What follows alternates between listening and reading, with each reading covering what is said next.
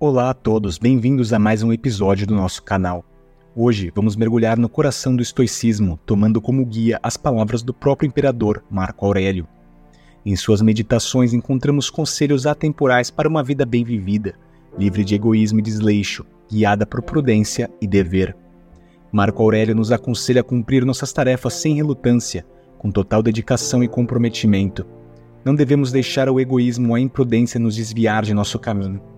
A disciplina e a atenção plena são a essência da vida estoica. Mas devemos ter cuidado para não deixar que enfeites adornem nossos pensamentos. Em outras palavras, devemos evitar a distração do excesso, seja de palavras ou de ações.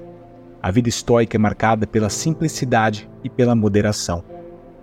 A ideia de permitir que a divindade dentro de você seja guardiã de um ser vivo viril, maduro e engajado em assuntos políticos nos lembra da importância do autodomínio e do compromisso com a sociedade.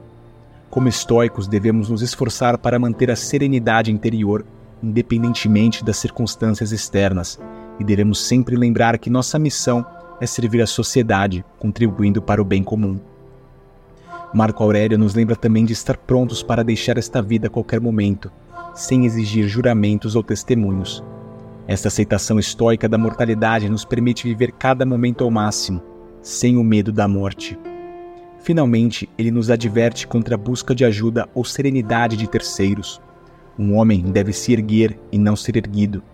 Isso nos lembra que a verdadeira serenidade e felicidade devem vir de dentro. Não podemos depender de outras pessoas ou circunstâncias externas para nossa paz interior. Devemos, em vez disso, cultivar nossa própria força interior e resiliência. Em resumo, Marco Aurélio nos oferece um guia valioso para uma vida estoica seus conselhos nos incentivam a viver com disciplina, moderação, comprometimento com a sociedade, aceitação da mortalidade e autossuficiência.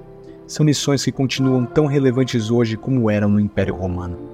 Se você gostou deste vídeo e quer explorar mais sobre o estoicismo, não esqueça de se inscrever no nosso canal. Temos muitos outros tópicos interessantes para discutir e estamos ansiosos para compartilhar mais sobre a filosofia estoica com você. Até o próximo vídeo.